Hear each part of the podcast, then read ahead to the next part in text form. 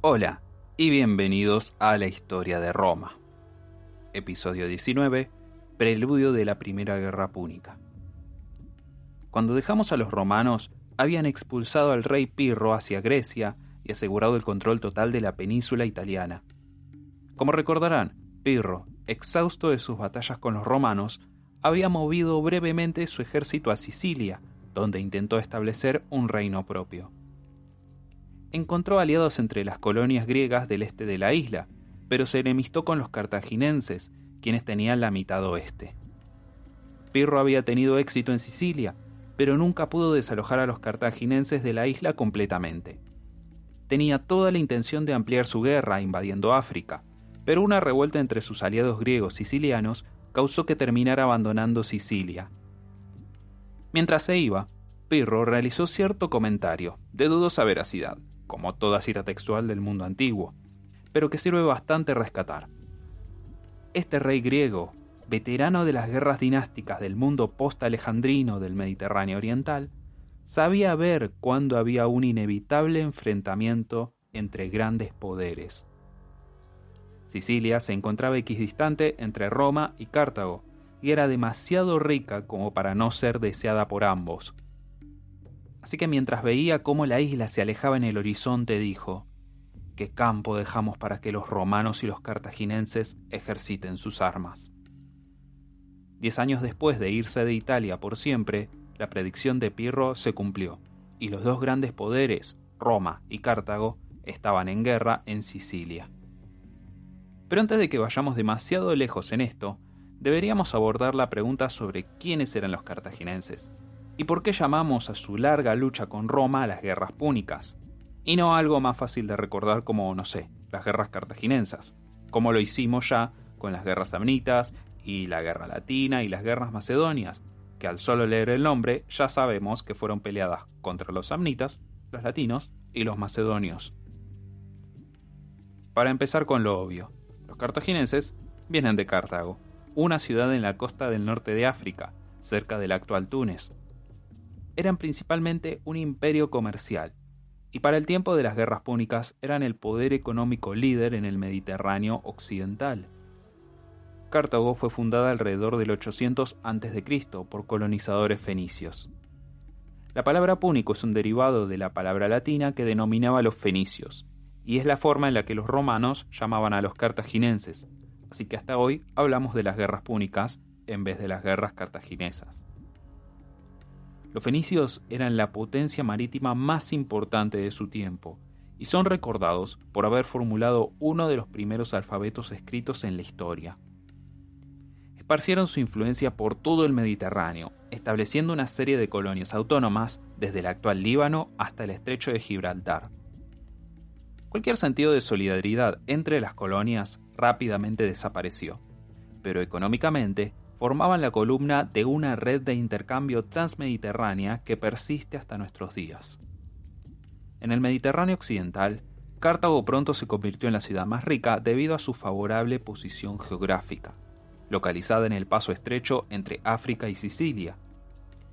Esencialmente, para ir de aquí para allá en el Mediterráneo, tenían que pasar frente a Cartago, así que pronto se convirtió en un centro de actividad comercial y naturalmente por ello en una ciudad muy rica.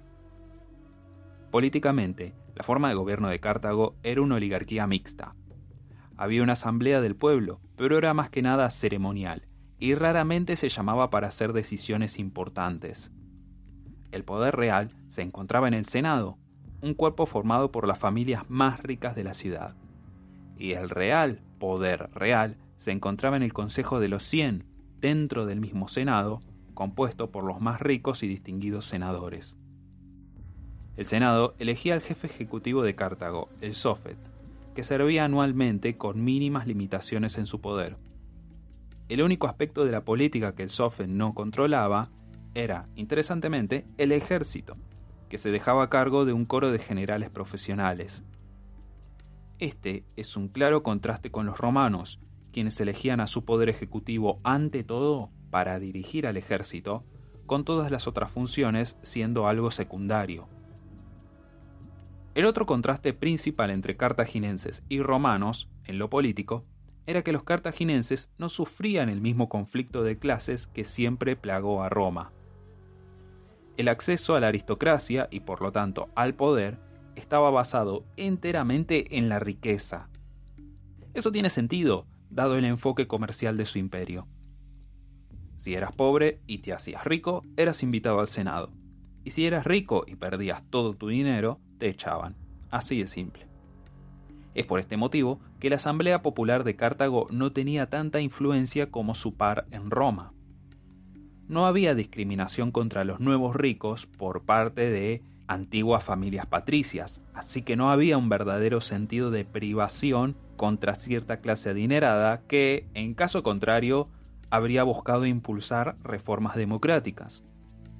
La forma de crecer en Cartago era hacerse rico.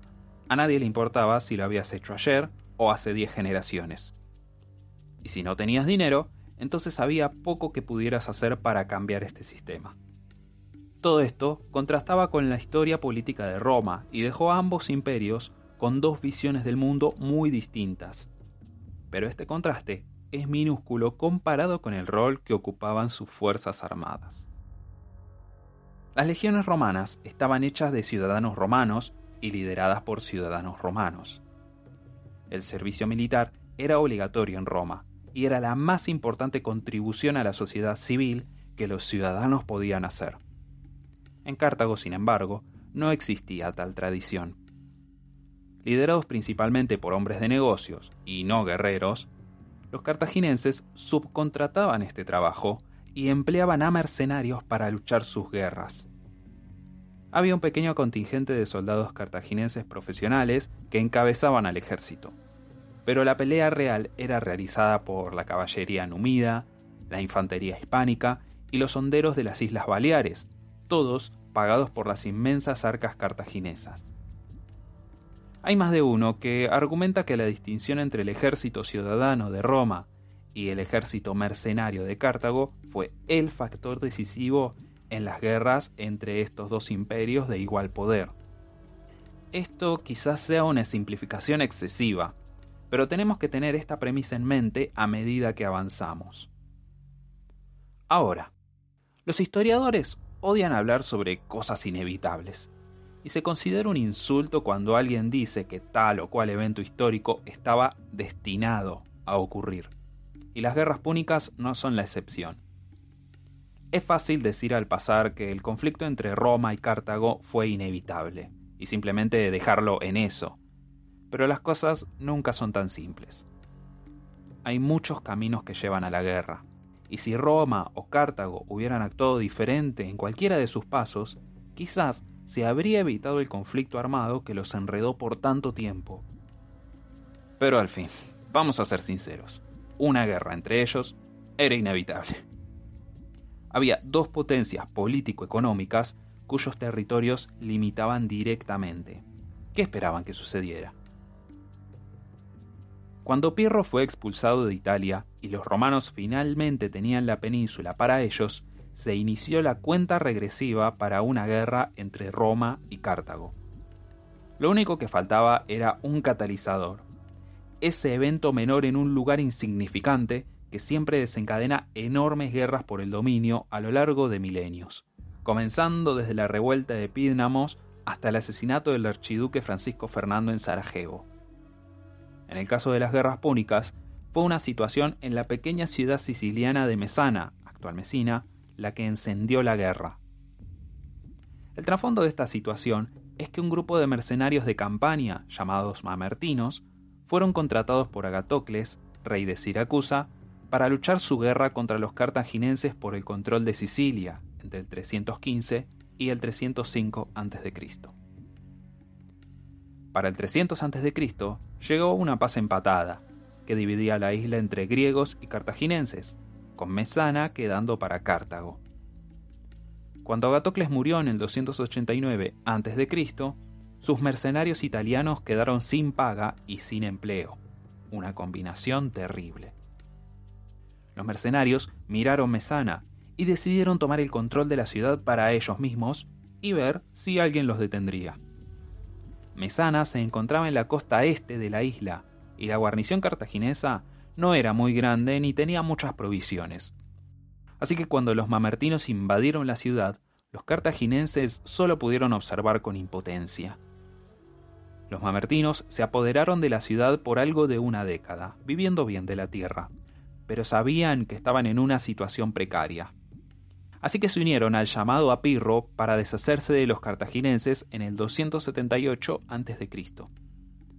Cuando el gobierno del rey griego empezó a oler la tiranía, los mamertinos se unieron al subsecuente llamado para que Pirro se fuera por donde vino.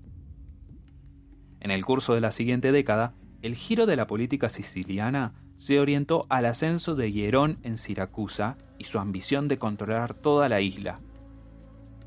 En el tema de extraños aliados, el empoderamiento de Hierón ponía en peligro tanto a los mamertinos como a los cartaginenses, así que en el 265 a.C., los mamertinos solicitaron una guarnición cartaginesa para su ciudad, para que los ayudara en su lucha contra Hierón, y el pedido fue aceptado. Pero los mamertinos, aparentemente de los más indecisos gobernantes de la historia, inmediatamente se arrepintieron de invitar a los cartaginenses e hicieron un nuevo llamado para que alguien los ayudara a expulsar a sus nuevos aliados. Ya no había nadie en Sicilia que los ayudara, así que los mamertinos volvieron las miras a su tierra natal y contactaron al poder más grande de todos, Roma. Los romanos estaban divididos respecto a cómo reaccionar. Había razones tanto morales como prácticas para rechazar el pedido. Se debatía mucho en contra y a favor de la idea, con partidarios de la ayuda a los mamertinos del lado de la familia Claudia, quienes, o coincidencia, tenían muchas tierras y poder en el sur. Y los partidarios en contra provenientes de la familia Fabia, que sostenían que Roma tenía que expandirse hacia el norte, donde ellos otra vez por coincidencia, tenían la mayoría del poder y las tierras. Esto no iba en contra de sus argumentos, solo que es interesante saber quién apoyaba qué idea y por qué. Los Fabios rápidamente apuntaban a dos motivos para denegar la ayuda, motivo moral y otro práctico. Moralmente, le recordaban al Senado del reciente asedio de las legiones contra Regium unos pocos años antes, en la secuela de las guerras pírricas, un grupo de soldados romanos tomó control de la ciudad griega que se encontraba en la punta de la bota italiana, y se declararon a sí mismos como gobernantes autónomos. Los romanos vieron lo turbio de esta situación y retomaron Regium, llevando a los rebeldes a Roma y decapitándolos ante el público. Los fabios argumentaban que ayudar a un grupo que se parecía tanto a los rebeldes de Regium demostraría que los romanos eran unos abyectos hipócritas. El segundo motivo, tanto sucinto como práctico, decía así. Ayudar a los mamertinos significaba luchar contra los cartaginenses, y pelear contra los cartaginenses era muy mala idea. Los claudios, por su lado, explicaban que los cartaginenses ya estaban presionando las fronteras romanas, tomando posiciones en Sicilia, Córcega y Cerdeña, las grandes islas que rodeaban la costa italiana. Si Roma no hacía algo para defenderse de los cartaginenses, encontrarían a su imperio italiano envuelto por los poderosos púnicos. El tiempo de actuar era ahora, antes de que Cartago solidificara su posición. La importancia estratégica inmediata de controlar Mesana y con ello el estrecho entre Italia y Sicilia era algo obvio, pero el imperativo estratégico a largo plazo de controlar la ocupación cartaginensa era igual de importante. Además, decían, los cartaginenses estaban tan ocupados pacificando Hispania que probablemente no reaccionarían ante una expedición romana en Sicilia. En este último punto estaban completamente equivocados. Pero al final, los Claudios, llenando la cabeza al Senado con la idea de una victoria fácil y una expansión romana irresistible, terminaron ganando el debate. El Senado ordenó que uno de los cónsules de ese año, Apio Claudio, sí, otro Apio Claudio distinto, levantara unas dos legiones y navegara a Sicilia. Pero Claudio, reconociendo la importancia de aprovechar el tiempo, despachó a uno de sus primos para que inmediatamente asegurara el paso de una pequeña fuerza, en naves griegas que justo se dirigían a Tarento.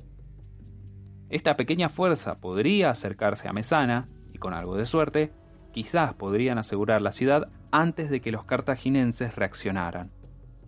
Una vez que Mesana estuviera en manos romanas, el cónsul Claudio llegaría con las dos legiones enteras y daría relevo a la pequeña fuerza expedicionaria. Esa brigada romana de avanzada llegó a Sicilia sin problemas y marchó en auxilio de los mamertinos. Al oír que el ejército romano estaba a sus puertas, el comandante de la fuerza cartaginense inmediatamente comenzó a hacer preparativos para la lucha. Pero al ver que los mamertinos recibían a los romanos con los brazos abiertos, entendieron que la situación se les complicaría y se retiraron de la ciudad. Entonces, la conquista de Mesana había sido un asunto incruento, sin derramamiento de sangre, pero la facilidad de la victoria romana había sido fruto de la contención de los cartagineses, más que de una debilidad de armas. La costa este de Sicilia era la parte más alejada del control cartaginés, y no había órdenes de resistir una súbita invasión romana. El prudente comando naval, al ver que los romanos cruzaban el estrecho, probablemente decidió que era mejor dejar a esa pequeña fuerza romana en paz y esperar órdenes de la ciudad madre, en vez de arriesgarse a iniciar una guerra total al atacar de inmediato. El Senado cartaginés estaba furioso al escuchar la noticia de la invasión romana y mandó a llamar al jefe de la guarnición de Mesana para crucificarlo, literalmente, por haber fracasado en la defensa de la ciudad. Cartago reaccionó con mucho más vigor del que estimaban los romanos, y los cartaginenses dirigieron todos sus ejércitos a Mesana con órdenes de patear el trasero de esta amenaza romana. Mientras Apio Claudio desembarcaba con sus dos legiones, los cartaginenses llegaban a Mesana, y así daban comienzo a la primera guerra púnica. Antes de terminar, quiero decir que he recibido algunos mensajes a favor de esa idea sobre un podcast referido a la vida de Alejandro Magno. Manejo ciertos tiempos, digamos, por mi trabajo, mi estudio, este mismo podcast, que no me permiten dar una certeza 100% sobre qué tiempos y en qué momento podría llegar a aparecer este podcast. Pero creo que de acá a un mes, aproximadamente, vamos a tener ciertas noticias al respecto. Así que a abrir las orejas y a estar atentos. La próxima semana nos meteremos en las entrañas de la Primera Guerra Púnica, o como bien se podría llamar, la Guerra por Sicilia, ya que todas las acciones se librarían sobre y alrededor de la isla. Habría triunfos para ambos lados, pero así como la Segunda Guerra Púnica sería definida por los grandes líderes, la Primera Guerra Púnica sería definida por la torpeza, la incompetencia y el desperdicio de oportunidades por parte de los líderes de ambos ejércitos. Los romanos eventualmente ganarían este desprolijo juego, pero su victoria no haría más que garantizar que otro conflicto mucho más sangriento se lucharía luego de que estos dos, ahora mortales enemigos, recuperaran su aliento.